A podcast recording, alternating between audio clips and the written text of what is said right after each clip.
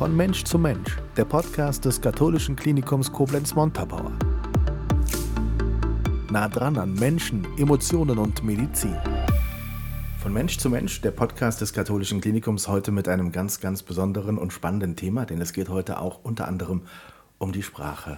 Logopädie ist heute unser Thema. Katja Meffert ist da. Hallo Katja, grüße dich. Hallo Tom. Und Peter Saal ist da. Hallo Peter. Hallo. Katja, wir fangen mit dir an. Mhm. Welchen Job hast du am KKM? Welchen Job hast du am Bildungscampus? Was machst du genau an der Schule für Logopädie?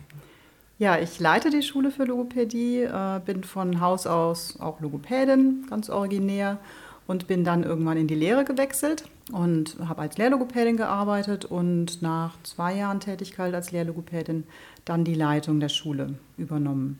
Eine Schule, an der Peter gerade lernt? Peter, wie lange bist du schon dabei? Äh, seit dem 1. Oktober 2021. Du bist auch 21 Jahre alt. Genau. Bist im ersten Ausbildungsjahr und musst mir jetzt mal verraten, warum fandst du Logopädie spannend? Ja, ich habe mich immer sehr für Sprache interessiert und für die Aussprache. Ich habe immer viel im Theaterbereich gemacht und habe auch in meinem Bekanntenkreis zwei Logopäden. Und die haben mich immer so daran geführt. Also sie haben mir immer viel davon erzählt. Und ja, dann kam so eins zum anderen und dann musste ich mich entscheiden und dann war eigentlich Logopädie somit das erste, wo ich gesagt habe, okay, das könnte passen. Und das Praktikum hat es dann bestärkt. Katja, was für eine tolle Stimme er hat. Ne? Ja, Stimme ist auch wichtig in der Logopädie. Da kommen wir gleich noch drauf. Ja. Klingt wirklich toll. Dankeschön. Warum hast du dich für Logopädie entschieden, Katja? Warum war das mal was, wo du gesagt hast, das finde ich spannend, das möchte ich gern machen? Das ist biografisch bedingt tatsächlich, weil meine Eltern gehörlos sind und ich dann schon sehr früh sensibilisiert war für Sprache, Sprechen, alles, was dazugehört. Und hatte mir dann überlegt, was will ich beruflich machen und äh, hatte zunächst überlegt, ich studiere Gehörlosenpädagogik und habe dann aber entschieden, beruflich und privat will ich nicht das gleiche Thema so hundertprozentig haben und bin dann auf die Logopädie gestoßen. Und ja, dann war es irgendwie klar, Logopädie will ich machen und dann habe ich Abi gemacht, Praktikum, mhm. Ausbildung. Die Schule für Logopädie ist Teil des Bildungscampus Koblenz, der gehört zum katholischen Klinikum Koblenz-Montabaur. Wie lange bist du schon hier? Also am katholischen Klinikum bin ich über 20 Jahre. Mhm. Warte mal, jetzt muss ich mal kurz rechnen. Seit 2000, also 22 Jahre. Mhm. Im Juli sind es 22 Jahre, bin ich schon hier. Genau, vorher waren wir ja als Schule, ja, sage ich mal, für uns, also wir waren noch kein Bildungscampus. Das ist ja erst eine Entwicklung, die sich so ergeben hat. Und äh, ja, seit es den Bildungscampus gibt, bin ich auch am Bildungscampus. Mhm. Peter, warum ist der Bildungscampus Koblenz und das katholische Klinikum, warum sind das für dich interessante Arbeitgeber gewesen? Also warum hast du dich ausgerechnet für uns entschieden? Hm, also ich komme ja aus Koblenz, demnach ähm, war das natürlich klar, dass ich in Koblenz auf jeden Fall bleiben will. Ähm, aber es war für mich so, dass ich halt ähm, gerade durch die Bekannten aus dem, äh, die Logopäden sind aus dem Bekanntenkreis, die haben mir immer viel davon erzählt von der Schule und dass es halt so familiär ist. Also das sind ja kleine Kurse, relativ kleine Kurse, ähm, aber die haben immer davon erzählt, dass man gut zusammenarbeitet, dass man höflich, dass alle höflich zueinander sind und so. Und das war für mich ein super großer Aspekt, der für mich super wichtig war, dass ich gesagt habe, okay, gut, dann könnte ich mir das auch gut vorstellen. Mhm wir sind wirklich höflich, oder? Ja, ich finde schon. also, also, es ist auch ein wichtiger Wert. Ja, total. Also wir leben das tatsächlich wirklich in allen Bereichen. Das kann ich jetzt nicht nur, also Bildungscampus, das sagt ihr, aber ich finde es in allen Bereichen ist es genau das Gleiche. Wir werden diesen Logopädie-Podcast ein wenig unterteilen. Heute in dieser Folge sprechen wir mal nur über das erste Ausbildungsjahr. Und deswegen mhm. bist du auch hier, Peter.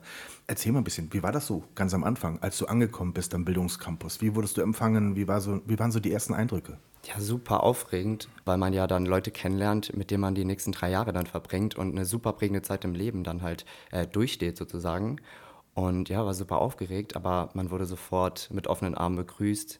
Wir sind erst in die Schule gekommen und hatten erst so ein bisschen Zeit für uns als Klasse, haben schon so ein bisschen uns kennengelernt. Dann kamen die Lehrer dazu, ja, sehr viel Input, aber wir hatten immer Ansprechpartner und ja, die erste Woche war davon geprägt, dass wir sehr viele Kennenlernspiele gemacht haben. Aber wir haben auch schon ein bisschen mit dem Unterricht angefangen, beziehungsweise hatten wir Module, so Kommunikation und Feedback, was sehr gut war, weil wir halt nicht ähm, sozusagen direkt ins kalte Wasser geschmissen wurden, sondern ja, wir hatten so einen kleinen, sanften Einstieg, was sehr gut war.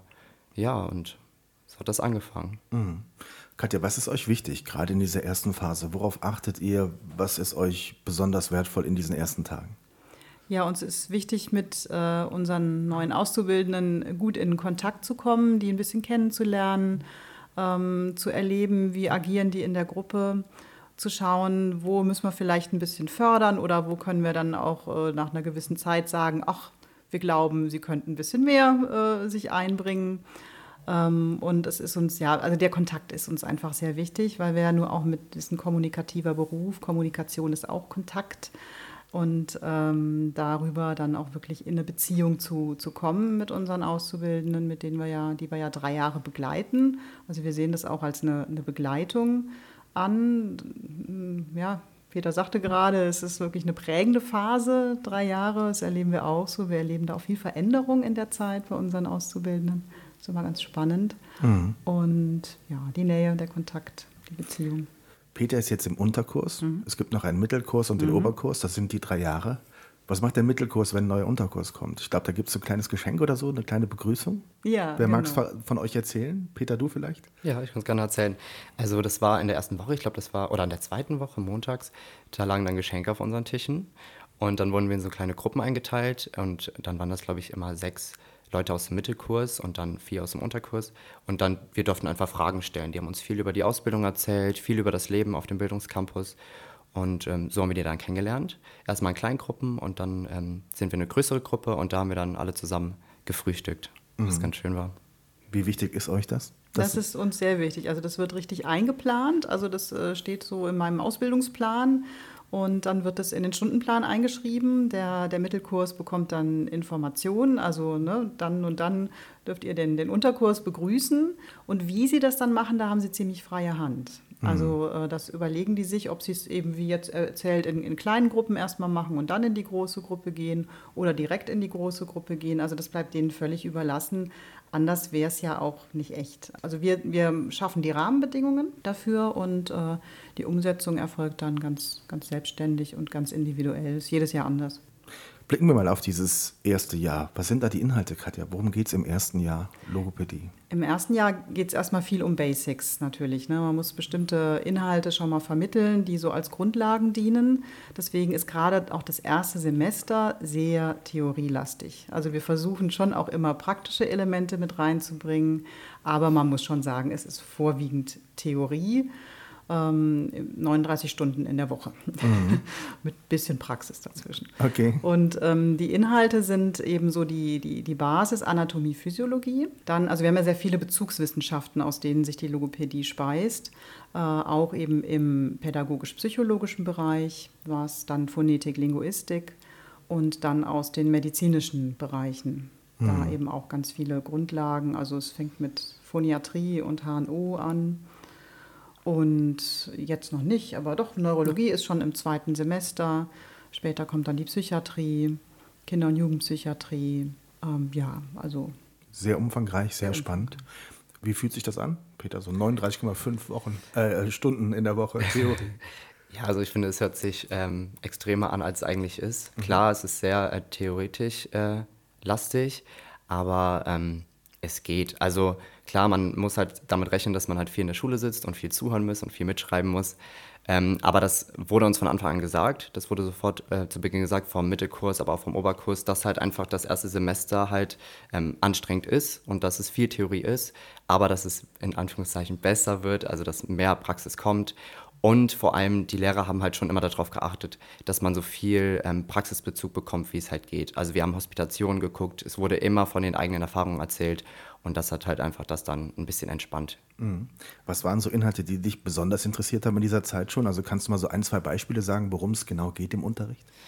Mm, ja, also es kommt halt darauf an, auf welches Fach. Ne? Also mhm. es geht ja los mit Anatomie und ähm, Pädagogik und Psychologie.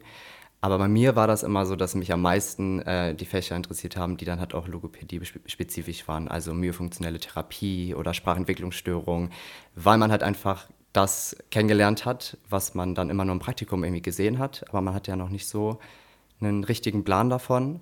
Und da hat man es kennengelernt und das war dann immer für mich, also ich war mal sehr, sehr, sehr glücklich, wenn wir die Fächer hatten, weil ich dann endlich, endlich diesen Praxisbezug hatte und wusste, okay, gut, das mache ich irgendwann. Mhm. Katja Peter hat eine tolle Stimme, mhm. kann toll sprechen. Mhm. Warum ist er ein guter Kandidat gewesen und darf quasi bei uns eine Ausbildung machen? Also es gibt ja quasi auch ein Bewerbungsverfahren, was ja. davor steht. Warum ist Peter einer, der heute an unserer Schule lernt?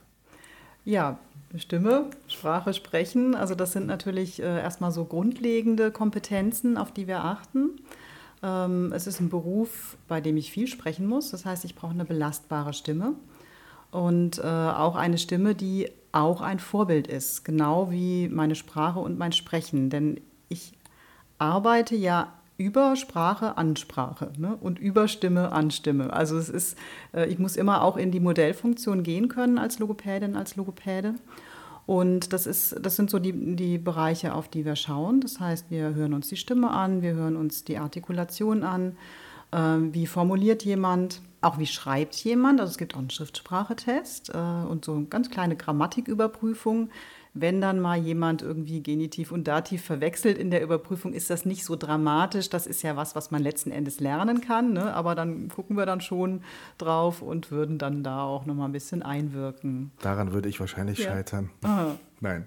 Wie ist die Bewerbungssituation? Habt ihr viele Bewerber? Also seid ihr glücklich mit ähm, dem Interesse an diesem Ausbildungsberuf? Ja, also ähm, noch mehr Bewerber wären schön, aber es ist schon so, dass wir so ungefähr fünf bis sechs Bewerber auf einen Platz haben und so, dass wir also wirklich auswählen können und dass auch die, die Qualität, die die BewerberInnen mitbringen, das äh, mitbringt, das ist wirklich mhm. gut. Also bin ich ganz, äh, ganz zufrieden.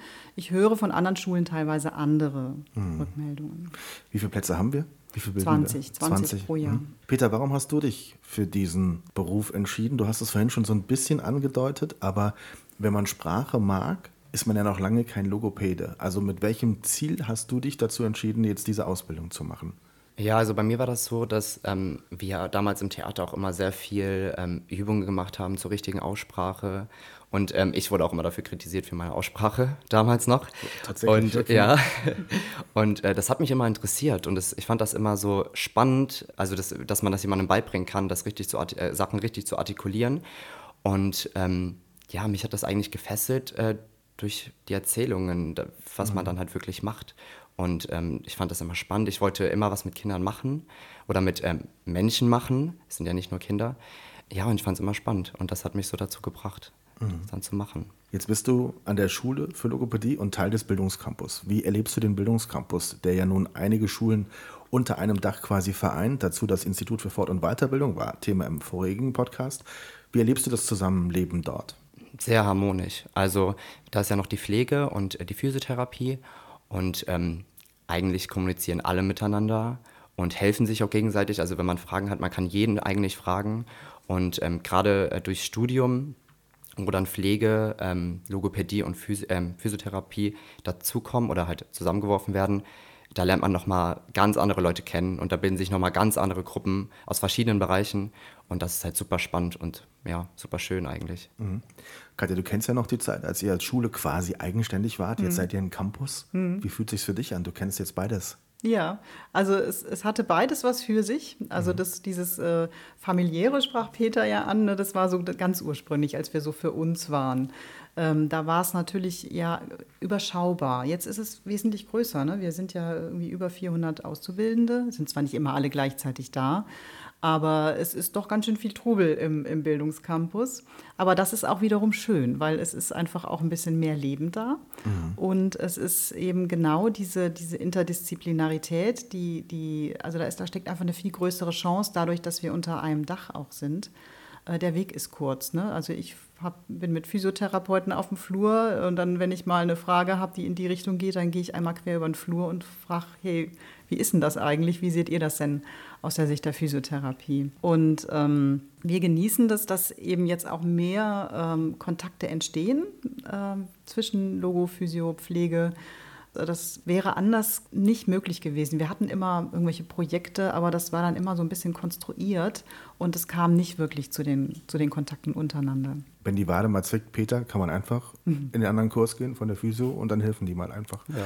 Ganz kurz aus welche Ausbildungsmöglichkeiten bieten wir? Also wo ist, was wird Peter, wenn er fertig ist und was kann man bei uns noch so machen? Mhm. Also wenn Peter fertig ist, ist er staatlich anerkannter Logopäde. Mhm. Ähm, er macht ja noch ein Studium, das heißt, das, das wird dann noch weitergehen, dann wird er noch einen Bachelor haben, aber mit, dem, mit der staatlichen Anerkennung kann er schon ganz normal als Logopäde arbeiten.